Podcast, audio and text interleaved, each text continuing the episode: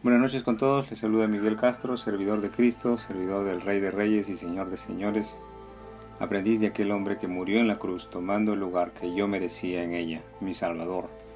En sus llagas mis pecados cargó y pagó por mi culpa delante de Dios. Desde entonces le sigo por donde va. Él es hacedor de milagros, sana enfermos, abre los ojos de los ciegos y humilla a los soberbios. La medicina de mi Señor es como ninguna otra sobre la tierra. Alabado sea Cristo Jesús, sea su misericordia también para con usted y con sus amados. Esta noche está con nosotros, como cada noche, mi esposa Gina. Gina, gracias por estar con nosotros esta noche. Buenas noches, hermanos. Continuamos con el Evangelio de Jesús, que está en Mateo 5. El tema de hoy, Jesús y las bienaventuranzas, los mansos. Oremos juntos. Padre Celestial, te damos gracias, Señor, por esta oportunidad que me das, que nos das de estar a ti. Aquí, Señor, a tus pies, escuchando tus escrituras, escuchando tus enseñanzas. Ayúdenos, Señor, a tenerlas presentes en cada momento de nuestras vidas y aplicarlas en el momento de prueba, sobre todo, Señor, y conocer con profundidad tus enseñanzas para que también nosotros nos dejemos inspirar y dejemos entrar al Espíritu Santo en nuestro corazón y en nuestra mente y en nuestra alma. Leemos las Escrituras en el nombre del Padre, del Hijo y del Espíritu Santo. Amén. Mateo 5:5 Bienaventurados los mansos, porque ellos recibirán la tierra por heredad. La palabra original en griego es praose, cuyas traducciones pueden ser bienaventurados los mansos o bienaventurados los humildes. Otros lo han traducido como bienaventurados los pacientes. Sin embargo, debemos discernir con mayor profundidad acerca de esta mansedumbre, esta humildad y esta paciencia a la que se refiere el maestro Galileo. Alguna vez he visto hombres que se muestran mansos frente a la esposa cuando llegan ebrios a casa después de beber con los amigos. ¿Será esta la mansedumbre o la humildad a la que se refiere el maestro Galileo?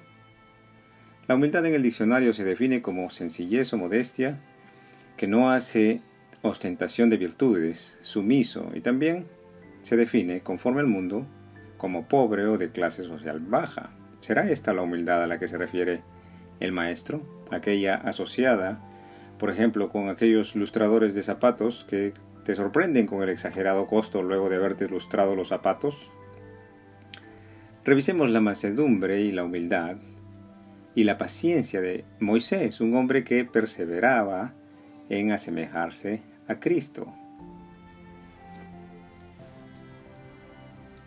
Números 12:3 Moisés era un hombre muy humilde más que cualquier otro hombre sobre la faz de la tierra. La escritura describe a Moisés como un hombre humilde, pero recordemos que Moisés sacó a los israelitas de Egipto. ¿Le habría parecido al faraón que Moisés era manso, humilde y paciente cuando le dijo, deja ir a mi pueblo para que me adore en el desierto? Ponga atención porque mi objetivo es profundizar en la definición de la palabra humilde, tomando como referencia el libro de Dios, las Sagradas Escrituras.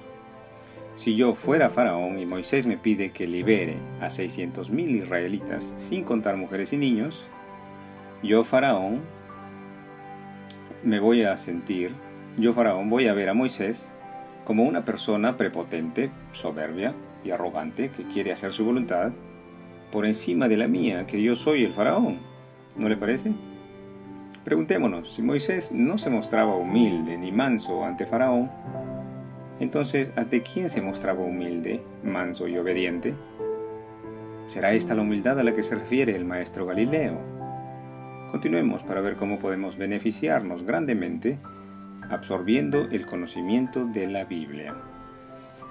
Juan 10 del 31 al 33. Entonces los judíos volvieron a tomar piedras para apedrearle. Jesús le respondió, Muchas buenas obras os he mostrado de mi Padre ¿por cuál de ellas me apedreáis? Le respondieron los judíos diciendo, por buena obra no te apedrearemos, sino por la blasfemia, porque tú siendo hombre te haces Dios. Bendita sea la palabra del Señor. Jesús sanaba enfermos, curaba leprosos, abría los ojos a los ciegos, hacía milagros como hijo de Dios. En este caso, si Jesús hacía, sí, hacía manifestación de sus virtudes, sus virtudes, de su poder sobrenatural y con autoridad echaba a los cambistas del templo y animales de sacrificio, tradiciones que se habían envanecido entre los religiosos.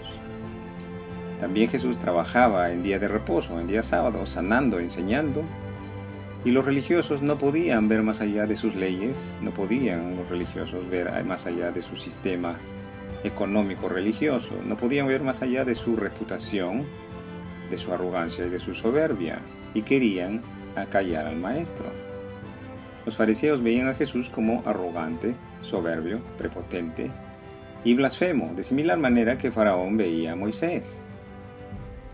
¿Se ha dado cuenta entonces ante quién es manso y humilde de corazón nuestro Señor Jesucristo? Bienaventurados los mansos, bienaventurados los humildes, dice la Escritura. ¿Qué tipo de mansedumbre y humildad es este regalo de Dios? Tomémonos de la mano del Maestro Galileo y aprendamos acerca de cómo ser humilde. Mateo 7:21 Nunca os conocí. No todo el que me dice, Señor, Señor, entrará al reino de los cielos, sino el que hace la voluntad de mi Padre que está en los cielos. El Rey de Reyes y Señor de Señores nos dice aquí que el regalo de Dios es para aquellos que hacen la voluntad del Padre Celestial, dice allí, sino el que hace la voluntad de mi Padre que está en los cielos, ese entrará en el reino de los cielos. No todo el que dice, Señor, Señor.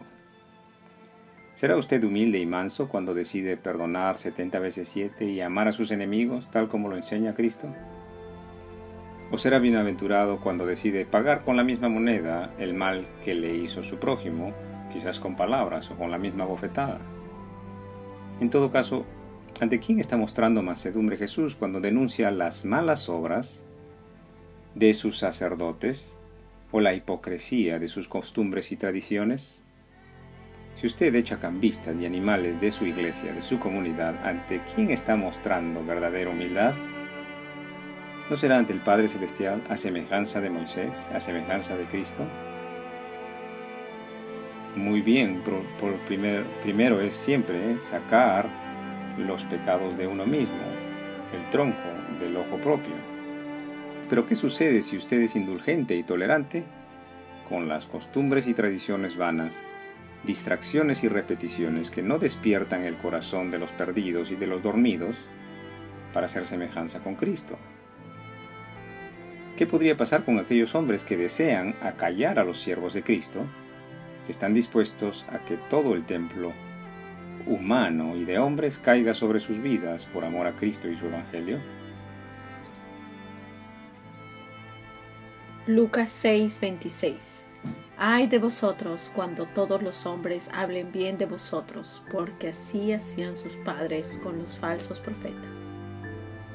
Que el Señor le inspire y le motive verdaderamente a ser humilde, pero no humilde entre los hombres, sino humilde ante la enseñanza y la voluntad del Padre Celestial. Que el Señor tenga piedad y misericordia de los representantes del pueblo, del Congreso de la República, porque ellos son fruto de los padres de ayer. Ellos son fruto de los maestros religiosos de ayer y los que y los que se sienten mañana en estos curules serán frutos de los padres y maestros religiosos de hoy. Tenga misericordia el Señor. Muchas gracias por su tiempo. Hasta aquí hemos meditado la Escritura. Que el Señor nos permita seguir sirviéndole el día de mañana. Que el Señor os acompañe en vuestro angosto caminar, el ejercicio vivo de la palabra de Dios. En el nombre del Padre, del Hijo, Jesucristo y del Espíritu Santo. Amén.